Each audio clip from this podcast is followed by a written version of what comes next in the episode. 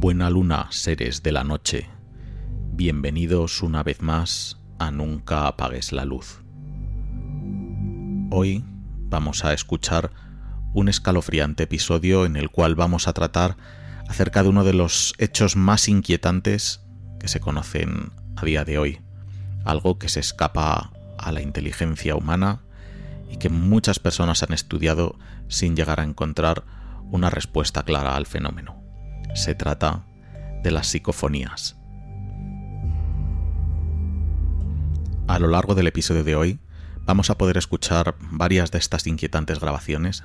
Inquietantes no, aterradoras grabaciones.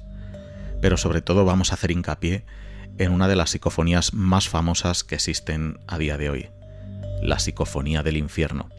Vamos a poder escuchar, no en su totalidad, porque la psicofonía en, los 10 minutos de psicofonía en su totalidad se ha perdido. No hay registro oficial de ella, existir existe, pero no se tiene acceso a ella. Pero vamos a poder escuchar prácticamente en su totalidad dicha psicofonía, uno de los fragmentos más largos que existen de la psicofonía del infierno.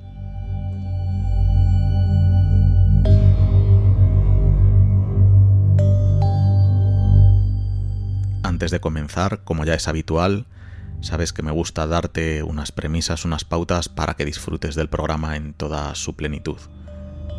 Colócate en un lugar tranquilo, donde puedas estar lo más relajado posible, por ejemplo, tu cama antes de irte a dormir, ese sofá que tanto te gusta en el salón de tu casa y que te permite ver al fondo de la estancia ese pasillo oscuro desde el que parece que alguien pueda estar mirándote.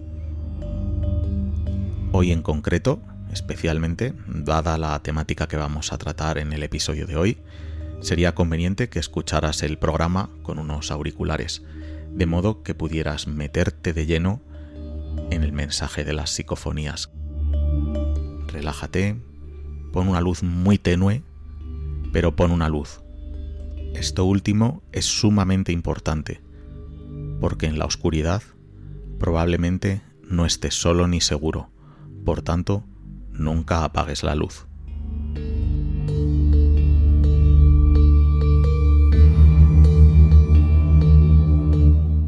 Como hemos comentado durante la introducción, hoy vamos a tratar uno de los temas más aterradores que se conocen dentro de la parapsicología. Se trata de las psicofonías, conocidos también como parafonías o fenómenos de voz electrónica, los llamados EVPs, y en los tres casos, los tres es lo mismo, se trata de sonidos de origen electrónico que quedan registrados en una grabadora de audio de cualquier tipo, ya sea digital o analógica, y que, bueno, pues a la hora de estudiarlos se pueden interpretar con hipótesis muy, muy diversas. Si hacemos un análisis de la palabra psicofonía, podemos ver que etimológicamente el término está compuesto por las partículas psique, que significa alma o mente, y la partícula fonos, que significa sonido.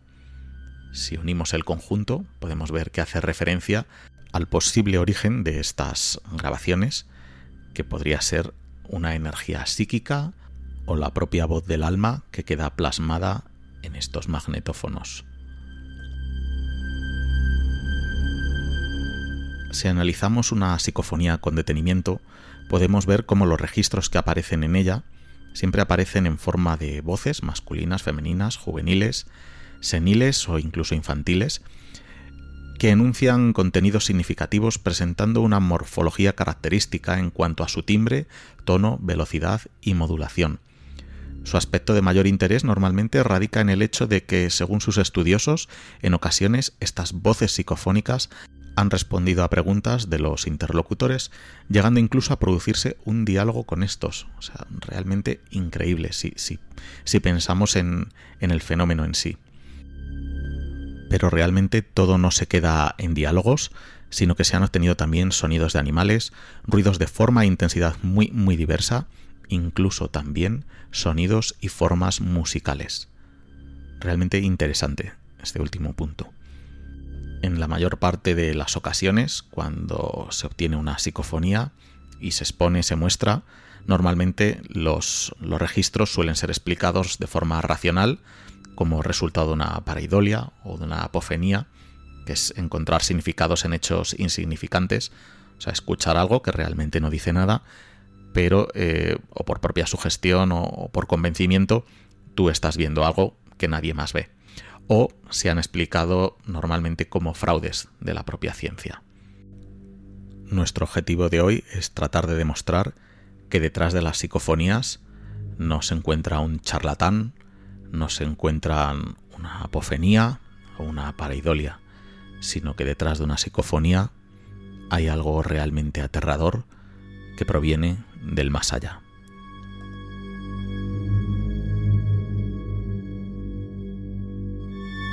Antes de entrar en materia y de comenzar a escuchar esas inquietantes psicofonías y sobre todo esa aterradora psicofonía del infierno que dejaremos para la última parte del, programa de hoy, vamos a conocer un poco los antecedentes de las psicofonías, cuál es su historia, el origen, quién fue la primera persona que grabó una, una, psicofonía, diversos tipos de teorías acerca de las explicaciones plausibles para, para estas grabaciones y finalmente ya procederemos a escuchar esas voces del más allá que han sido plasmadas digital o analógicamente en una grabadora.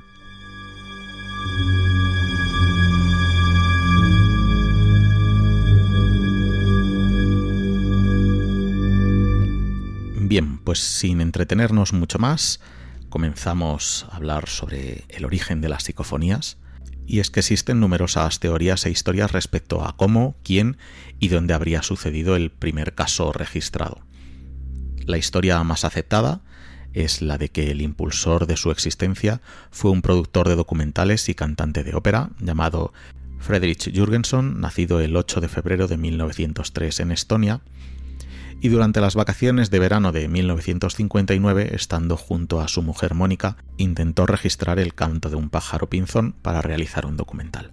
Para ello dispuso de un pequeño magnetófono cerca de un bosque a las afueras de su casa y guardó silencio mientras el sonido de los pájaros se registraba en el aparato. Hizo varias tomas por si acaso alguna resultaba fallida y no las escuchó allí en el momento, sino que decidió llevárselas a su casa para reproducirlas dentro de ella con total tranquilidad y en el más absoluto silencio. El audio era nítido y se escuchaba a la perfección el trinar de los pájaros, pero comprobó que en la grabación aparentemente salía una voz superpuesta de alguien que intentaba imitar el trinar de los pájaros, estropeando así la toma. Pero no acabó ahí la cosa, sino que después se podía escuchar la voz de alguien hablando en noruego, haciendo comentarios sobre el trinar del pinzón. Como era de esperar, Jürgenson desechó la grabación pensando que alguien se había introducido dentro de la zona donde él estaba. Al día siguiente, repitió la operación de grabado en la misma zona, poniendo cuidado de que nadie anduviera a varias decenas de metros del aparato, y de nuevo, al reproducir la grabación, Junto al canto del pinzón, una nueva voz se escuchaba perfectamente, pero esta vez había una gran diferencia. En esta ocasión creyó reconocer la voz de su madre fallecida, diciéndole algo que solo ellos conocían, el nombre cariñoso y familiar con que su madre le llamaba. Según Jürgenson, en la grabación se escuchaba algo parecido a Friedel, mi pequeño Friedel, ¿puedes oírme? Así comienza la divulgación del supuesto fenómeno por todo el mundo. Así había nacido la primera psicofonía.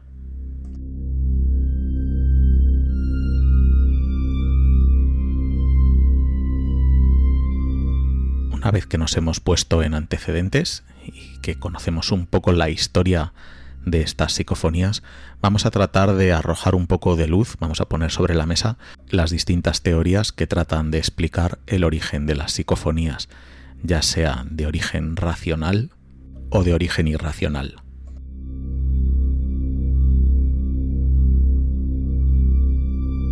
Existen tantas hipótesis como investigadores psicofónicos, aunque hay algunas que están más aceptadas que otras. Hay quien considera el origen de las psicofonías en una ventriloquía subliminal o inconsciente, que es una de las primeras teorías que se ha dado a, este supuesto fenómeno. La teoría en cuestión asegura que las psicofonías son voces de los propios investigadores que involuntariamente mueven las cuerdas vocales y la laringe, produciendo sonidos imperceptibles entre los presentes, pero que se registran en el aparato grabador. Es una teoría que se ha vuelto menos popular con el transcurrir de los años para dar paso a otras teorías.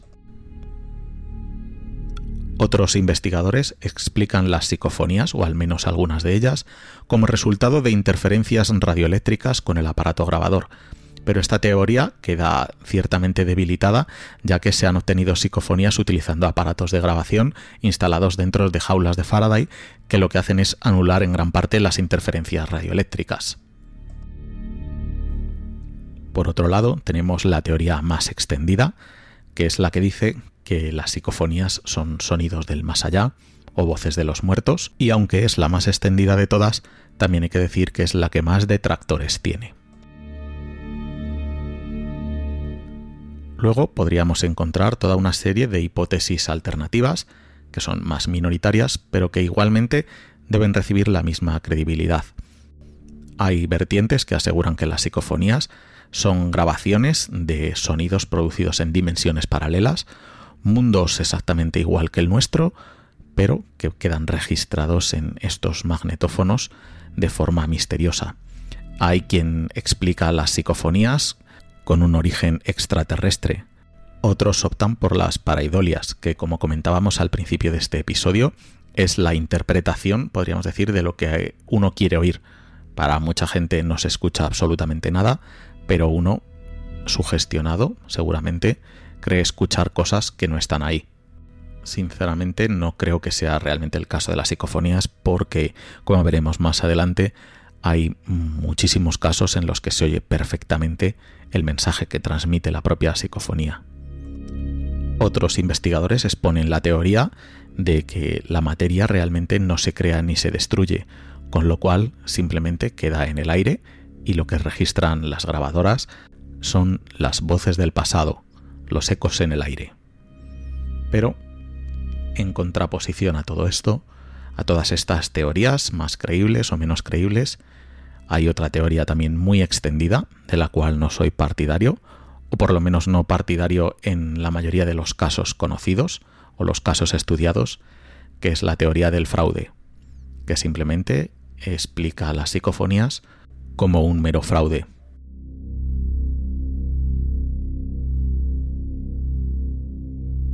nos disponemos a escuchar a continuación toda una serie de psicofonías recogidas y registradas a lo largo de toda la geografía española. Muchas quizás os resulten familiares porque se han hecho bastante conocidas con el paso del tiempo, pero otras es muy probable que os resulten inéditas y al mismo tiempo os pongan la carne de gallina. Vamos a escuchar dos veces cada una y antes de la reproducción daré unos pequeños detalles sobre la psicofonía para facilitar la escucha. Asimismo, por este mismo motivo, como os comentaba al principio, os recomiendo el uso de auriculares para poder adentraros y meteros de lleno en estas espeluznantes grabaciones. En esta primera psicofonía, a la respuesta del investigador acerca del origen de estas voces, recibe una respuesta realmente clara, con una nitidez cristalina. De hecho, la voz podríamos decir que es infantil y como realmente es como etérea, como del más allá. La respuesta dice adimensional es adimensional.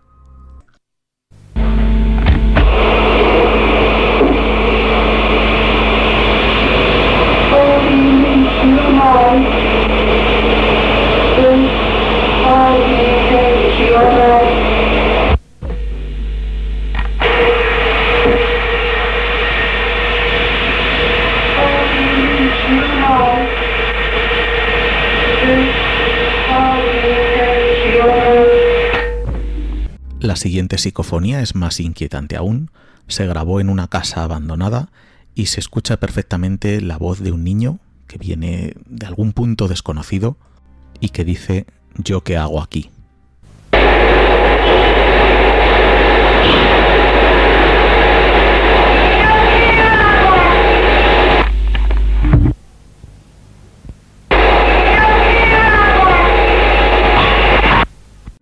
Continuación otra extraña psicofonía, la cual fue realizada en un estudio de grabación y el magnetófono se accionó mediante un temporizador para evitar la contaminación acústica por parte humana. En el recinto no había absolutamente nadie y como no podía ser de otra forma, durante la grabación se oye no hay nadie. No hay nadie. No hay nadie.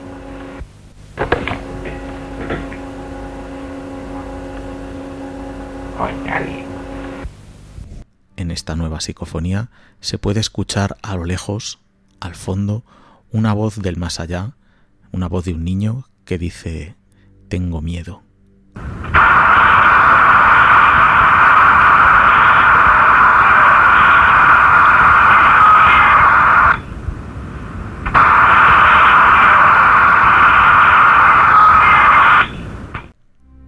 La siguiente psicofonía registra un hecho en el que un investigador, tras ser insultado, respondió a la voz Eso lo serás tú, pero lo inquietante es que quedó plasmada en la grabación la siguiente respuesta a la reacción del investigador. No soy yo.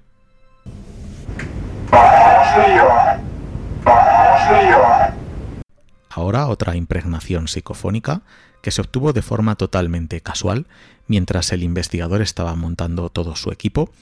De repente vio que el osciloscopio producía una alteración, hacía un registro, rebobinó la cinta y lo que escuchó fue un diabólico oiga. La siguiente psicofonía fue obtenida por unos investigadores en la capilla de un colegio franciscano de Madrid. Era una capilla en la que de forma habitual se estaban produciendo fenómenos poltergeist y al poner las grabadoras en marcha se registró una voz que decía están entrando ahora.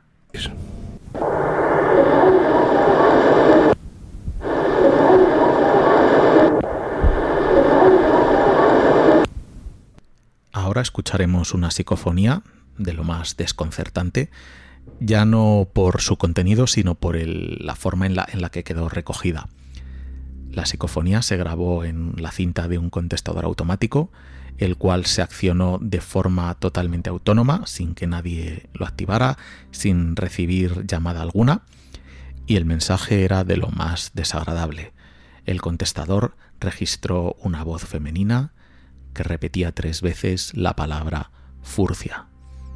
Poco tiempo más tarde, la dueña del contestador automático, la dueña de la casa, reconoció la voz como la de su abuela ya fallecida.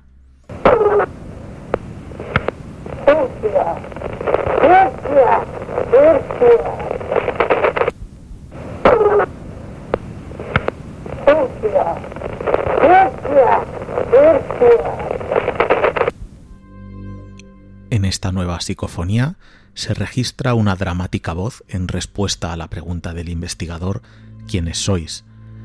La voz del más allá responde agonizante Estamos al otro lado de la muerte.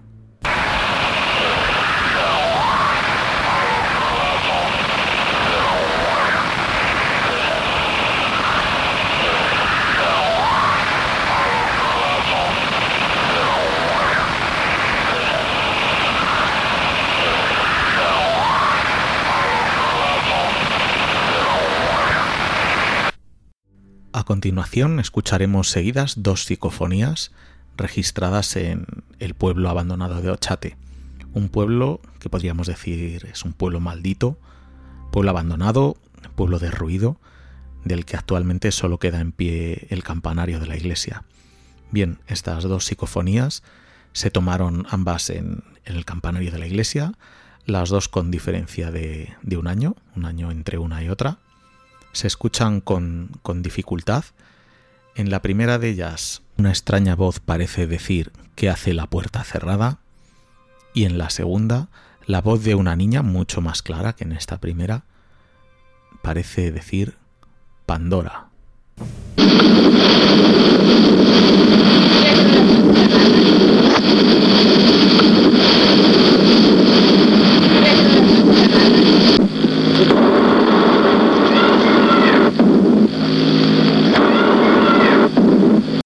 Las siguientes psicofonías están recogidas o están grabadas en una, mansión, una casa conocida con el nombre de la Casa de la Marquesa en Albacete.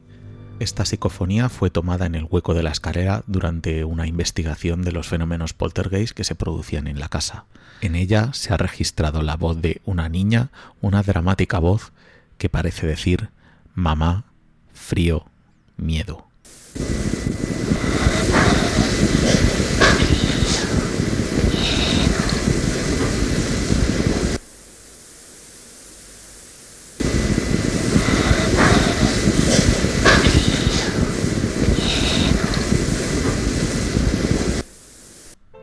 En otro lugar de la casa, otra grabadora registraba la siniestra voz de un niño que decía, soy yo.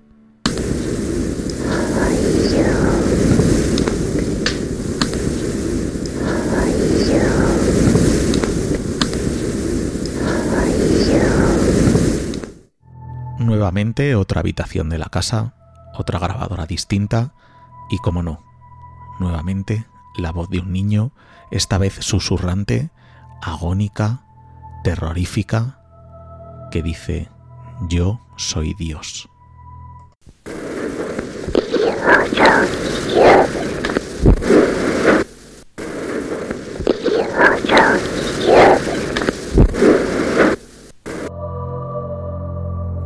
Bien, y tras toda esta serie de mensajes, de psicofonías del más allá, si no has tenido suficiente, si quieres ir a por el plato fuerte, no te vayas y quédate conmigo porque comenzamos a hablar de quizás la psicofonía más importante del mundo, la más terrorífica y la más aterradora. Se trata de la psicofonía del infierno.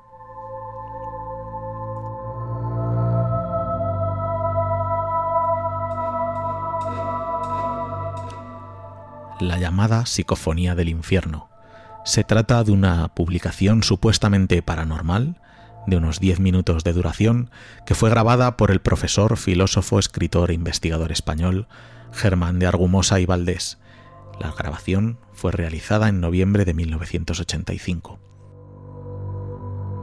Germán de Argumosa nació en Torrelavega, Cantabria, el 20 de octubre de 1921. Fue un conferenciante, un articulista, un escritor y un parapsicólogo español, Publicó varios artículos, la mayoría de ellos centrados en la parapsicología, faceta por la que era más conocido. Argumosa fue uno de los principales precursores de todo lo relacionado con las psicofonías dentro del territorio nacional y él mismo fue el que acuñó el término con el que le gustaba denominarlas, que era las parafonías. Pero bien, entremos en materia y no retrasemos más lo inevitable. La llamada Psicofonía del Infierno, según la versión del propio Argumosa, fue realizada una noche en una casa madrileña, después de que en una habitual reunión de amigos le comentaran que en una de las estancias de esa casa, más concretamente en la biblioteca, ocurrían cosas muy extrañas. Le comentaron que la gente allí se ponía mal, le entraba desasosiego y bueno, pues los habitantes, los dueños de la casa estaban convencidos de que algo sobrenatural habitaba esa habitación. Tras varios intentos para convencer a Germán, ya que él era una persona bastante escéptica a la hora de, realizar cualquier experimento que no estuviera debidamente controlado, bueno, pues tras varias horas y, tras muchos argumentos para intentar convencerle, Germán de Argumosa finalmente accedió a realizar una psicofonía en dicha estancia. La grabación fue hecha con una cinta desprecintada en el mismo lugar y el pacto fue dejar el aparato 10 minutos mientras todos estarían fuera de la biblioteca en cuestión. Y así se hizo. Dejaron la grabadora los 10 minutos pactados y volvieron a recogerla. Lo que allí se escuchó era un documento sonoro que jamás habrían escuchado ni jamás se habrían imaginado. Gritos, voces claras que maldecían, otras voces que hablaban en otros idiomas, gruñidos, y todo sobre un lecho sonoro de terrible sufrimiento, una banda sonora que parecía provenir del mismísimo infierno.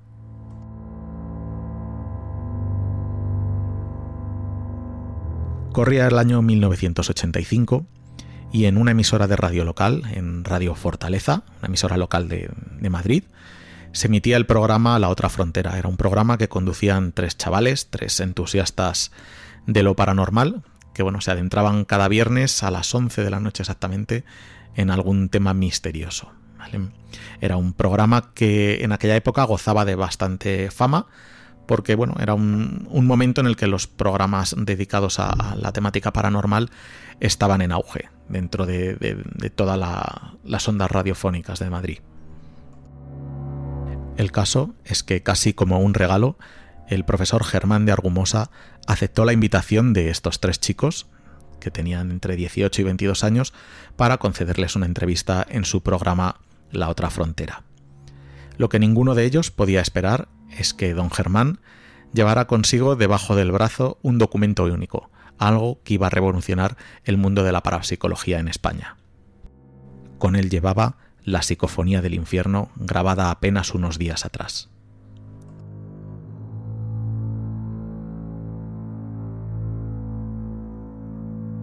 A lo largo del programa, el profesor de Argumosa fue descubriendo poco a poco a aquella humilde emisora de radio lo acontecido durante la noche en la biblioteca.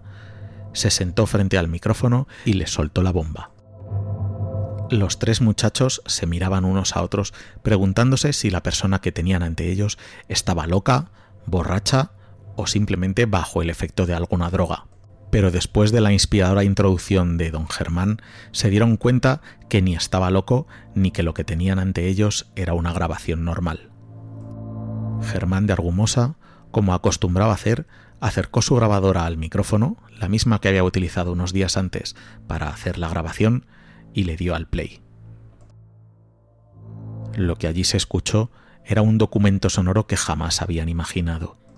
Cuando la grabación terminó, los tres jóvenes, con la voz visiblemente afectada por lo que acaban de escuchar, siguieron con el programa como si tal cosa, continuaron hablando de psicofonías con el profesor, hasta que a micrófono cerrado, éste les enseñó una nueva bobina de cinta abierta y les dijo, esta es más interesante. Esta se grabó 14 días más tarde en la misma biblioteca y dura 20 minutos. Los jóvenes no daban crédito a lo que acababan de escuchar ni ver. La humildad de la emisora, que no disponía del material necesario para poder emitir la bobina adicional que había traído Germán de Argumosa, quiso que esta otra grabación jamás viera la luz. Finalmente el programa terminó con normalidad y acompañaron a don Germán a su casa. Lo que ninguno de los tres chicos se podía imaginar es que esa grabación, la grabación que habían emitido durante su programa de radio, jamás se volvería a emitir completa en ningún otro programa de radio o de televisión. Algo había ocurrido para que Germán de Argumosa decidiera no volver a difundir jamás los diez minutos completos de aquella grabación. Desde aquel momento tan solo se han podido escuchar fragmentos sueltos de la misma, ya que, como dice el mismo Germán, son los más suaves. Otro de los hechos que derivan de aquella grabación realizada en aquella misteriosa biblioteca es que tres meses después de, realizarla, un amigo de don Germán, que había estado presente el día en el que se grabó la psicofonía, murió de un paro cardíaco. No hubiera sido un hecho que llamara su atención más de lo necesario, a no ser porque el profesor se dio cuenta de algo que quizás fuera el detonante de ese hermetismo que rodeó la grabación hasta nuestros días. En la psicofonía se hacía mención a una persona, un tal Juan, e inmediatamente después se escuchaba claramente una voz que decía Te mataré, te mataré, te mataré. Como os podéis imaginar, el amigo de Germán de Argumosa que había estado presente el día de la grabación y que había muerto poco después, se llamaba Juan. Y aquí viene la pregunta. ¿Pudo la psicofonía causar o predecir la muerte de esa persona? ¿Fue esa la razón por la cual no volvió a difundir esta grabación entera? Por desgracia, estos interrogantes se quedarán sin respuesta por la eternidad. Centrándonos en la grabación en sí, y antes de escuchar el amplio fragmento que disponemos, cabe destacar que la inmensa mayoría de psicofonías o de parafonías, como las llamaba Germán, son solamente palabras sueltas, frases cortas, muchas veces sin ningún sentido, son ruidos de pocos segundos, lo que hace que disponer de una grabación de 10 minutos con origen paranormal sea algo extraordinario, pero a la vez de forma inevitable también se levante la sospecha sobre, sobre la misma grabación. Pero de todas formas, a pesar de todas las hipótesis vertidas, la psicofonía del infierno sigue siendo un misterio. Se puede creer su autenticidad o no, pero nadie queda indiferente al escuchar los fragmentos que han salido a la luz en los últimos años. Hoy, como he comentado antes, vamos a escuchar uno de los fragmentos más amplios que hay, casi cinco minutos, con lo que tendremos la posibilidad de escuchar prácticamente la grabación entera, ya que el principio y el final de la misma contenía información prescindible. Así que sin más dilación, déjate llevar y adéntrate conmigo en la psicofonía del infierno. Pero antes de escucharla, no quiero empezar sin advertir que aquellas personas que sean más sensibles, que sean sugestionables, si deciden escuchar este fragmento en su totalidad, será bajo su propia responsabilidad, ya que pocas veces se ha podido escuchar algo así en la radio. Toma aire, respira hondo, mira a tu alrededor y confirma que estás solo, porque va a comenzar la psicofonía del infierno. Pero nunca olvides lo más importante, te ruego encarecidamente que nunca apagues la luz.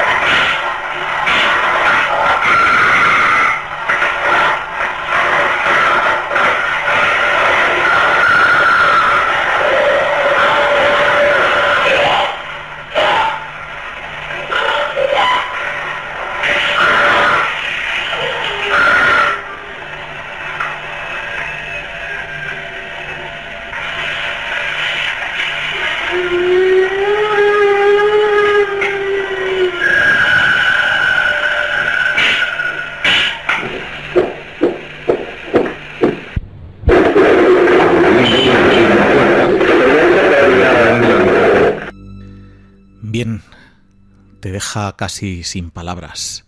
Estos casi cinco minutos de agonía, de gritos, de amenazas, de esta, como decíamos antes, esta banda sonora del infierno, nos deja sin palabras y seguro que a vosotros también.